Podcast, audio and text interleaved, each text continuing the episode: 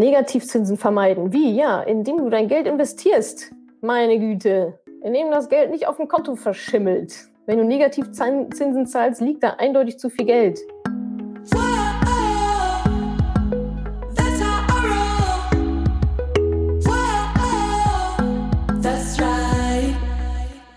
Salut, ihr Money Pennies und herzlich willkommen zu diesem zweiten Teil des letzten Money Talks aus Februar. Wir haben ein offenes Q&A gemacht, ein ähm, bisschen über eine Stunde gequatscht.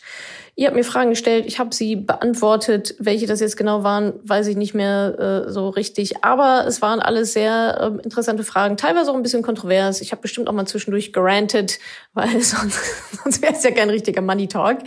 Bevor wir damit loslegen, noch eine wichtige Information der, äh, das Mentoring. Genau, das Mentoring ähm, findet nicht wie die letzten Jahre nur einmal im Jahr statt zu einem bestimmten Zeitpunkt, sondern ähm, wenn ihr einsteigen wollt, wenn ihr jetzt einsteigen wollt, wenn ihr es gar nicht mehr abwarten könnt und schon auf der Warteliste steht, schreibt mir bitte eine Nachricht, eine äh, Direktnachricht bei Instagram und dann schaue ich mal, ähm, auf welcher Position auf der Warteliste ihr so steht und vielleicht äh, gibt's da ja auch einen Fast Track. Zwinker, zwinker. Also ähm, schreibt mir einfach, wenn ihr Bock aufs Mentoring habt und sofort loslegen könnt. Und jetzt erstmal ganz viel Spaß mit dem zweiten Teil des Money Talks. Offenes QA. Hat auf jeden Fall Spaß gemacht, machen wir jetzt öfter. Ähm, ich hoffe, ihr habt auch viel Spaß beim Zuhören. Schiebli Schieb. Ich habe über eine Versicherung ETFs eingezahlt. Kann ich das nicht auch alleine? Ja. das ist ja das, worum es hier geht. Also man kann natürlich über eine Versicherung in ETFs investieren. Ähm, das ist dann aber einfach ein Versicherungsmantel. Also du zahlst dann halt in eine Versicherung ein und diese Versicherung packt es dann halt in ETFs für dich quasi. Für diese Dienstleistung bezahlst du natürlich. Versicherung ist Versicherung, ja, da gehen wir auf Nummer sicher, sollte man haben. Was man aber auch haben sollte, ist eben einen eigenen Baustein dazu noch on top, der nicht Versicherung ist, sondern der dann eben ähm, ja, allein gemacht wird. Und ja, das äh, kannst du nicht nur alleine machen, sondern solltest du auch alleine machen, weil nur dann weißt du, was du tust und kannst das schön ähm, steuern alles. Johnny, was sagst du zu ESG-ETFs? Reicht das für ein gutes Gewissen? Das kommt darauf an, was du für ein gutes Gewissen brauchst. Also ESG, SRI, ähm, ja, ist halt super individuell. Ja, manche sagen, äh, ist besser als gar nichts, andere sagen, ist mir nicht nachhaltig genug. Und irgendwo dazwischen kann dann jede so ihre Wahrheit für sich suchen. Ähm, jede hat ja auch so ein bisschen eine andere Vorstellung oder Definition auch einfach von Nachhaltigkeit oder von gutes Gewissen in Anführungsstrichen. Von daher ähm, reicht das für ein gutes Gewissen? Die Frage musst du dir natürlich selber beantworten, ob das für dein gutes Gewissen reicht. Es gibt ja nicht das eine gute Gewissen. Produktivität und Fokustipps von Caroline Su. Ähm, ja, Caroline, ich glaube, wenn du dir mal die äh, alle anderen Money Talks anguckst, da geht es eigentlich nur um Produktivität und Fokus. Also ich habe definitiv mindestens ein Money Talk gemacht zum Thema Fokus. Äh, ich glaube Disziplin oder weiß ich gar nicht. Motivation, Ziele, Produktivität, meine Tools, meine Hacks, das ist alles da. Ähm, gibt es alles mindestens einmal, wenn nicht sogar doppelt. Schau gerne mal einfach beim Podcast rein oder bei YouTube oder wo auch immer du jetzt gerade bist ähm, gibt es alles immer überall auf allen Kanälen. Und ja, da habe ich sehr viele Produktivität und Fokus-Tipps, aber das würde jetzt, glaube ich, in den Rahmen sprengen. Genau deswegen habe ich es ja auch gemacht. So, treibst du zurzeit viel Sport? Wenn ja, was? Ähm, ich treibe zurzeit, ja, dreimal, also dreimal die Woche auf jeden Fall. Ähm, dreimal die Woche äh, bin ich mit einem T Trainer Coach am Start ähm, morgens eine Stunde lang. Ich jogge hin, wir trainieren, ich jogge wieder zurück. Hin zehn Kilometer, zurück zehn Kilometer. Nein, Spaß. Ähm, wenn ja, was? Ähm, Fitness. Also mit Gewichten, mit Kettlebell, mit äh, Bändern, Handstand, Klimmzüge, ähm, alles, was sich dieser Sportsfreund da also ausdenkt. Und ich mache fleißig nach. Ob das jetzt viel Sport ist, weiß ich nicht.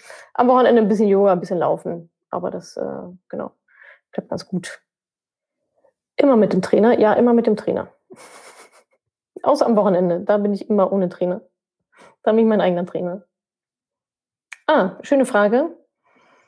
Ähm, würde gerne wissen, warum ein Tagesgeldkonto gut ist. Verliere ich kein Geld auf einem solchen Konto? Ähm, ja, tust du.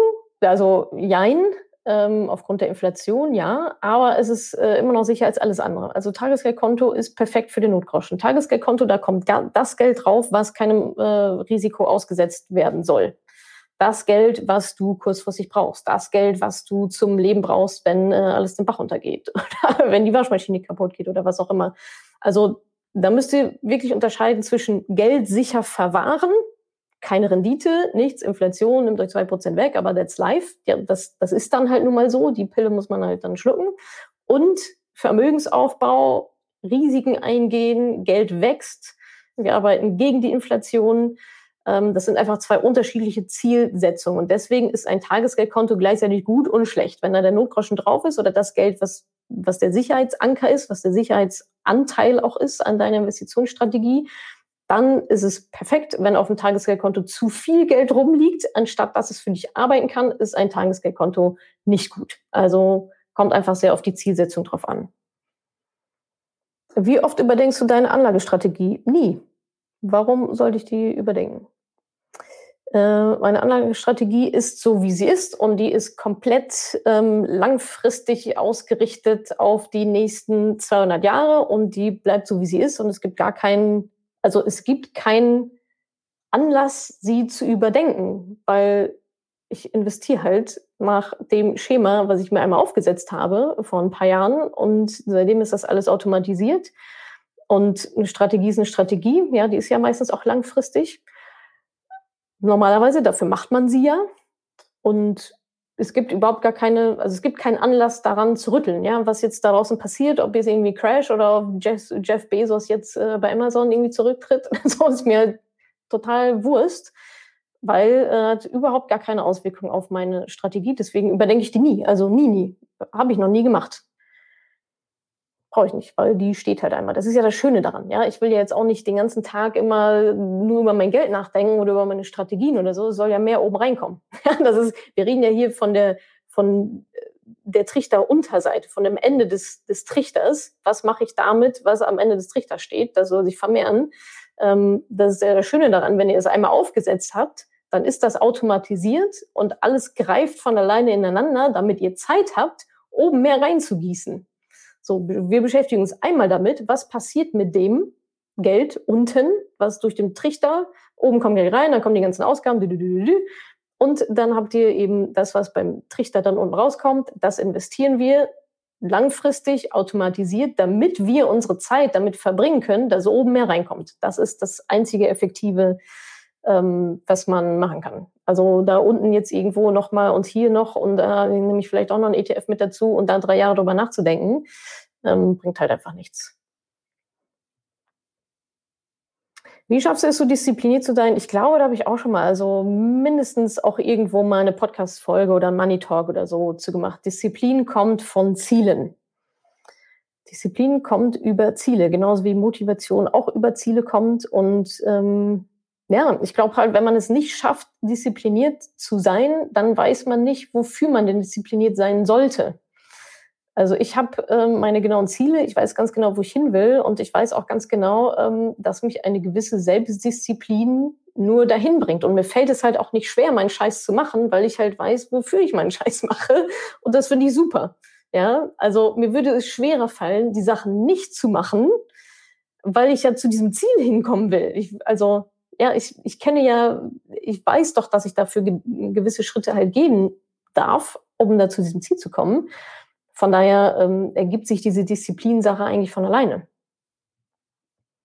Aber es hängt halt wirklich mit einem guten Ziel zusammen. Ne? Mit einem Ziel, äh, dazu gibt es sicherlich auch einen Money Talk zum Thema Ziele. Wie setze ich mir Ziele? Wie äh, finde ich Ziele, die mich motivieren? Wie kann ich die emotionalisieren? Wie teile ich die dann auf in, äh, in Meilensteine? Ja, dass es nicht so ein riesen fettes Ziel ist und ich denke, oh Gott, ich habe gar keine Erfolgserlebnisse unterwegs.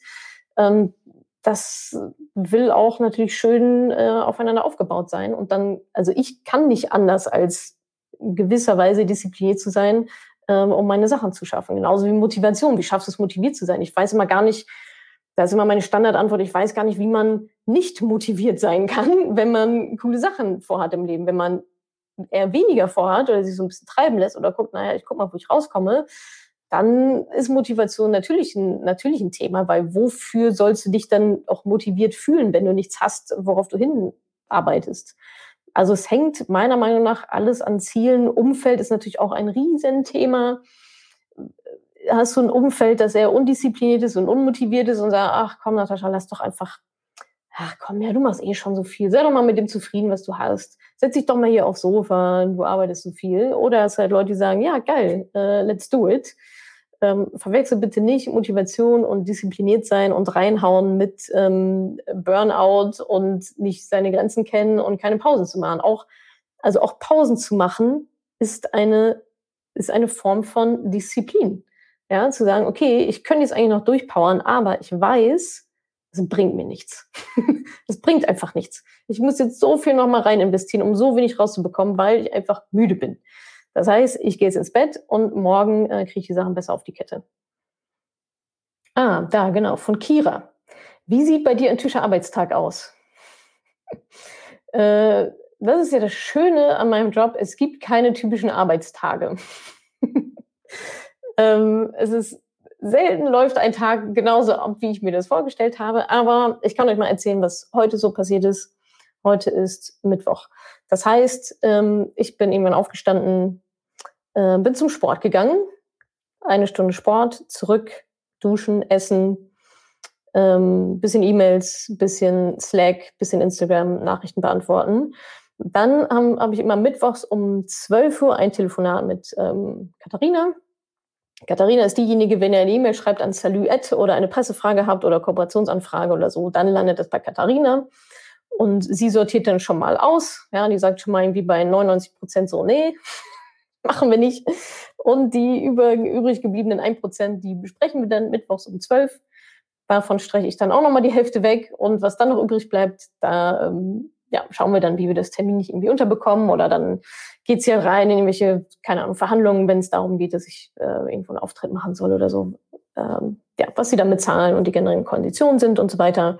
Das passiert immer jeden Mittwoch um zwölf. Dann ähm, habe ich nur so ein bisschen op operativen Kram gemacht. Das ist ja auch Monatsanfang, das heißt so Rechnung, Buchhaltung und so war ein kleines Thema, glücklicherweise auch das meiste abgegeben und automatisiert.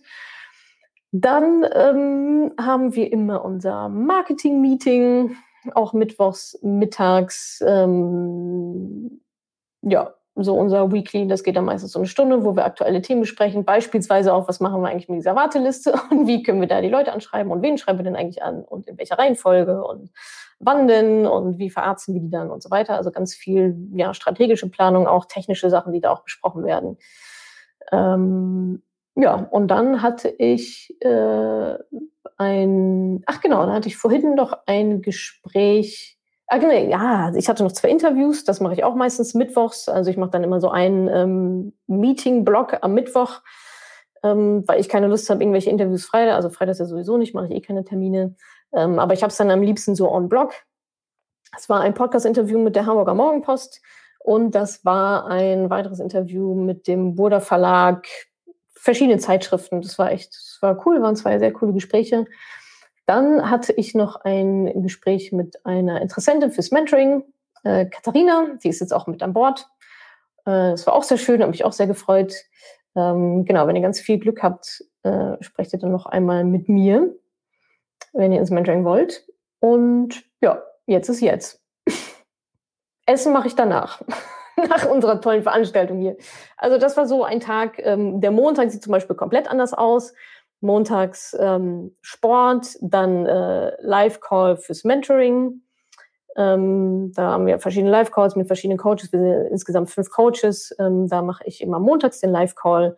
Dann habe ich meine ganzen Weeklies mit meinen Mitarbeiterinnen, mit, also zumindest mit denen, äh, die direkt an mich reporten. Dann äh, mache ich montags abends immer noch ein bisschen rumfiedeln, ein bisschen Geige üben, weil ich dienstags halt Unterricht habe. Dann mache ich montags nochmal schnell ein paar Übungen dafür. tu so, als hätte ich voll viel geübt. Ja, und dann habe ich meistens montagsabend noch selber ein Coaching.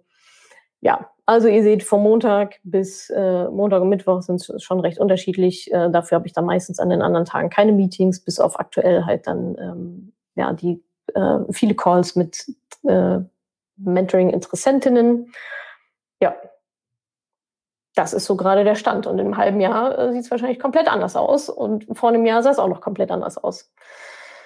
Ja, so ist es. Wo wirst du alt werden? Bochum oder Bali? Oh Mann. Äh, ich glaube weder noch, weder Bochum noch Bali. Äh, ich glaube, ich werde alt, hoffentlich irgendwo in den Bergen. Ähm, in schön, richtig schön Hütte, ach, Hütte, Villa. Schaue den ganzen Tag die Kühe an, habe hoffentlich mehr Kühe als Menschen um mich. Das, das ist so mein Ding, mein Traum. Großer Gemüsegarten.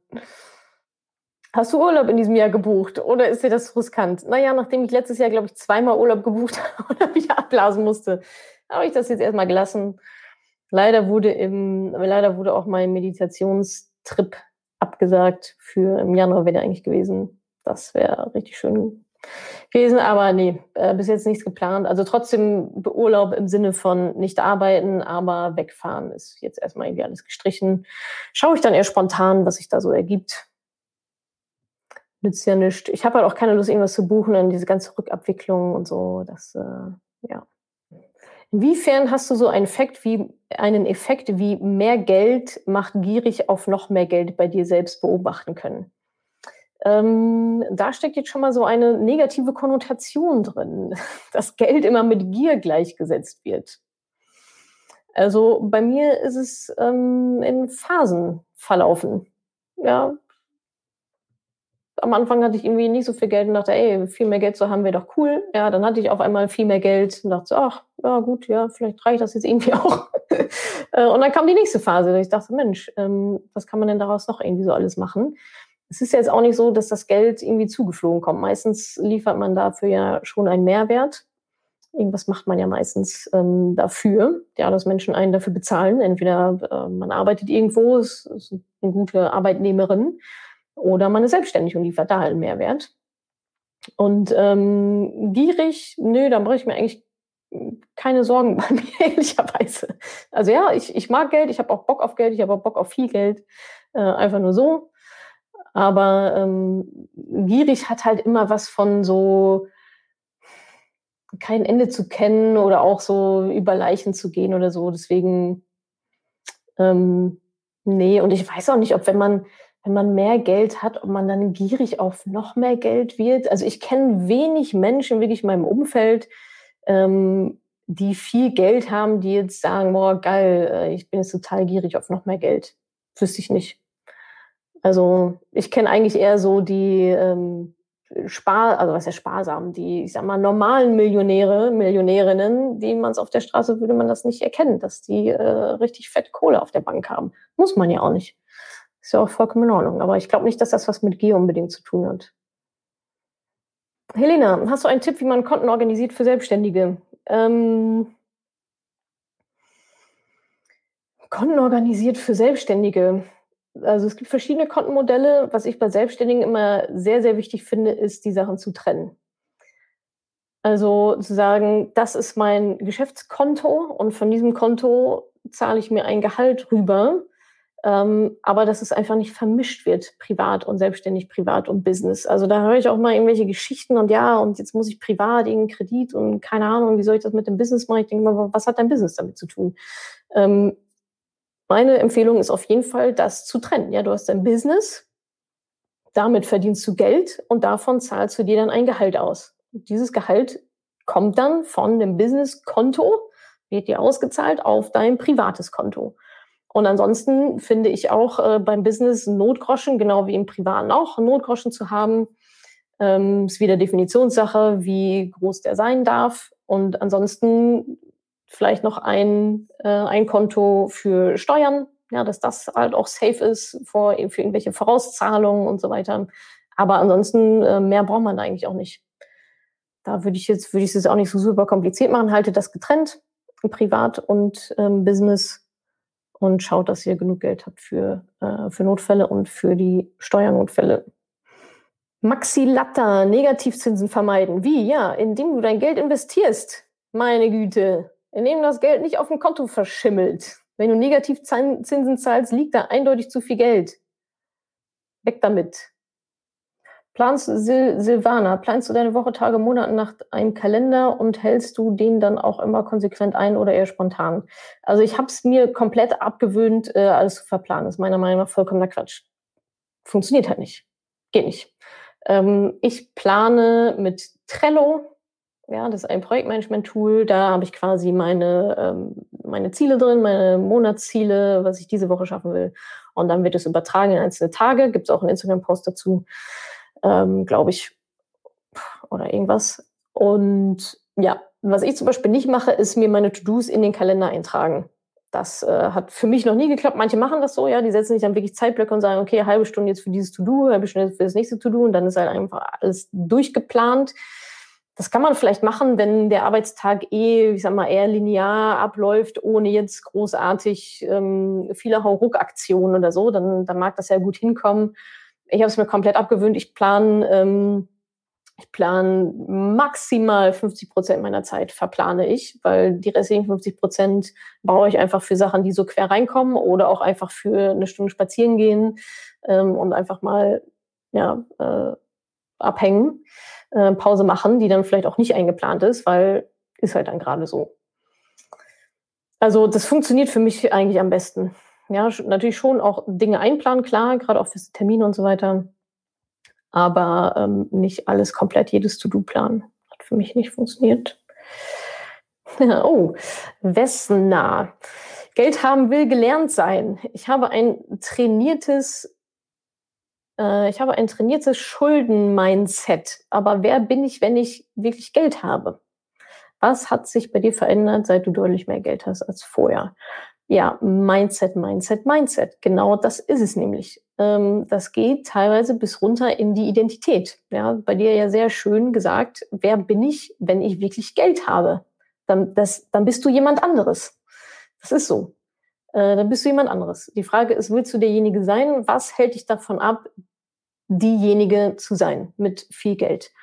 Und da ist so ein Schulden-Mindset natürlich die absolute Vollkatastrophe, weil es immer wieder gegen dich arbeitet. Immer wieder gegen dich arbeitet. Du kommst da nicht raus, bis du das nicht gelöst hast. Ist so. Jetzt wäre die nächste Frage, wie mache ich das? Ähm, ja, am Mindset arbeiten. Das fängt dabei, das fängt im Umfeld an. Das fängt äh, ja einfach zu, was heißt einfach, aber zu analysieren, ähm, Geld in der Kindheit, woher kommen diese Glaubenssätze, welche Glaubenssätze sind das eigentlich? Ähm, wo bin ich blockiert, welche Glaubenssätze sind die stärksten. Ja, wenn du sagst Schulden-Mindset, was heißt das genau? Welche Glaubenssätze stehen dahinter? Wie kann ich die auflösen?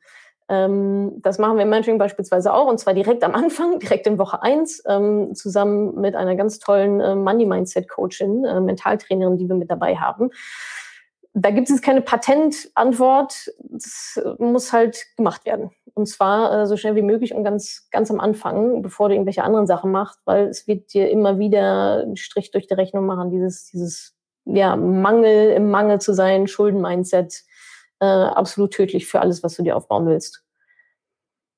Sitzt auf einem Ball, ja. Hätte ich anmoderieren können, der soll euch nicht wundern. Nein, ich sitze nicht auf einem Ball.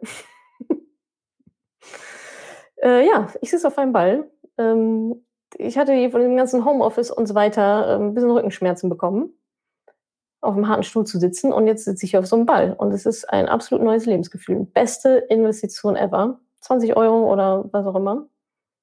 Jetzt sitze ich hier auf so einem Gymnastikball und mein Rücken liebt es. Oh, schöne Frage. Marcella, wie lange circa dauert Mindset-Arbeit in deiner Erfahrung? Ein Leben lang. Mindset-Arbeit hört nicht auf. Und es ist härter oder einfacher, je nachdem natürlich, wie lange du schon mit diesem kontraproduktiven Mindset durch die Gegend läufst, wie hart das gefestigt ist. Da muss man erstmal die Kruste aufbrechen und tief reingehen. Ähm, das ist aber auch kein Problem, das kriegt man alles hin. Und dann ist natürlich beim Mindset einfach so das Thema, ähm, dass ich bei meinen Mentoring-Teilnehmern auch, die sind in dem Mentoring in, einem, in einer neuen Bubble, in einem Umfeld von Frauen, die sagen, geil, ja, let's go, let's do it und alle an ihrem Mindset arbeiten und total lösungsorientiert und positiv sind und tolle Sachen machen wollen. Und dann kommst du irgendwann raus wieder aus dieser Bubble und bist wieder in deinem alten Umfeld und dann äh, sagen deine alten Freundinnen, also, warum und mach doch mal, ach, und du hast dich so verändert. Also, ja, klar habe ich mich verändert. So, mein Mindset hat sich auch verändert. Ähm, das heißt, es ist nicht einfach nur, ich analysiere mal ein paar Glaubenssätze und drehe da irgendwas um und schwuppdiwupp, ich bin geheilt, sondern auch da, wer so steht da, Tropfen Öl den Stein oder so. Es ist halt ein kontinuierliches, immer wieder Fegen. Ja, die Metapher habe ich mal irgendwo gehört. Ähm, ich glaube, Yvonne ist, Yvonne ist auch da, dem auch äh, beigepflichtet. Ähm, Mindset-Arbeit ist halt wie, also stellt euch wirklich vor, wie, wie fegen. Ja, ihr fegt eine Fläche und es kommt wieder Schmutz von der Seite rein und ihr müsst es wieder fegen und dann kommt ein anderer Wind, es kommt wieder Schmutz von der Seite rein und dann ähm, lässt jemand sein Eis fallen oder muss das auch wieder fegen und sauber machen. Genauso ist es, ähm, weil wir nun mal mit anderen Menschen zusammenleben und ein gewisses Umfeld haben. Und deswegen ist es auch so wichtig, dass ihr euer Umfeld challenged und schaut, ist das ein Umfeld, das mir dabei hilft, diese Person zu werden, die ich sein möchte, um mir mein Leben so zu gestalten, wie ich es denn gerne hätte. Und ganz oft lautet die Antwort nein, weil das sind Freunde, Beziehungen, die historisch gewachsen waren und wir haben uns alle lieb und verstehen, verstehen uns auch toll. Und das sind sicherlich auch ganz tolle Menschen. Aber es ist auch der, der Lauf der Dinge und die Natur der Dinge, dass sich Menschen unterschiedlich entwickeln. Manche haben andere Ambitionen als andere, manche haben gar keine Ambitionen, manchmal, manche haben sehr hohe Ambitionen und irgendwann geht es dann auf einem bestimmten Level nicht mehr überein. Das heißt nicht, dass man nicht mehr befreundet sein darf. Das heißt aber, dass man sich durchaus andere Menschen in sein Leben holen darf, die eher so, die eher so sind, wie man jetzt halt ist oder wie man vielleicht auch sein möchte oder sich gemeinsam mit diesen Personen weiterzuentwickeln. Und das ist ganz natürlich, das ist der Lauf der Dinge. Und es geht einfach darum, mit wem verbringe ich am meisten Zeit. Sind es eher ist es eher ein Umfeld, das sagt, oh, nee, lass mal lieber aufs Sofa setzen? Oder ist es eher das Umfeld, das sagt, ja, geil, ich bin dabei, ich unterstütze dich, let's do it. Und das macht einfach einen riesen, riesengroßen Unterschied. Und je besser mein, je besser mein Umfeld ist, desto weniger muss ich fegen. so, je schlechter mein Umfeld ist, desto mehr muss ich fegen und die ganze Zeit dagegen ankämpfen. Susanne, kann ich das Fegen nicht outsourcen? Wie willst du das denn outsourcen? Du bist doch für dein eigenes Mindset äh, zuständig. Klar, du kannst den Mindset-Coach holen, der, ähm, also klar, das kann man natürlich machen, aber das ist ja auch Fegen. Es ist, also Mindset ist halt Arbeit an dir selber. Ja, das ist nicht, ich hole mir einen Finanzberater und der macht mir einen Plan, sondern das ist ja du selber. Das ist auch viel Selbstreflexion. Weiß jetzt nicht, ob man das so ähm, outsourcen könnte. Hast du Berater, die dir helfen, dein Vermögen zu vermehren? Nee, das mache ich selber. Kommen keine Berater an mein Geld. Das hatte ich schon mal und die Quittung dafür bekommen. Also, nee, aktuell mache ich alles selber, kriege ich auch noch ganz gut hin. Hattest du einen Mentor? Ich habe äh, verschiedene Mentoren, ja. Immer noch und auch immer gehabt. Das sind nicht unbedingt immer die gleichen, aber ähm, ja, Mentoren, die, wenn man, ja, die würden sich jetzt wahrscheinlich auch nicht selber als solche unbedingt bezeichnen, wenn ich sie fragen würde.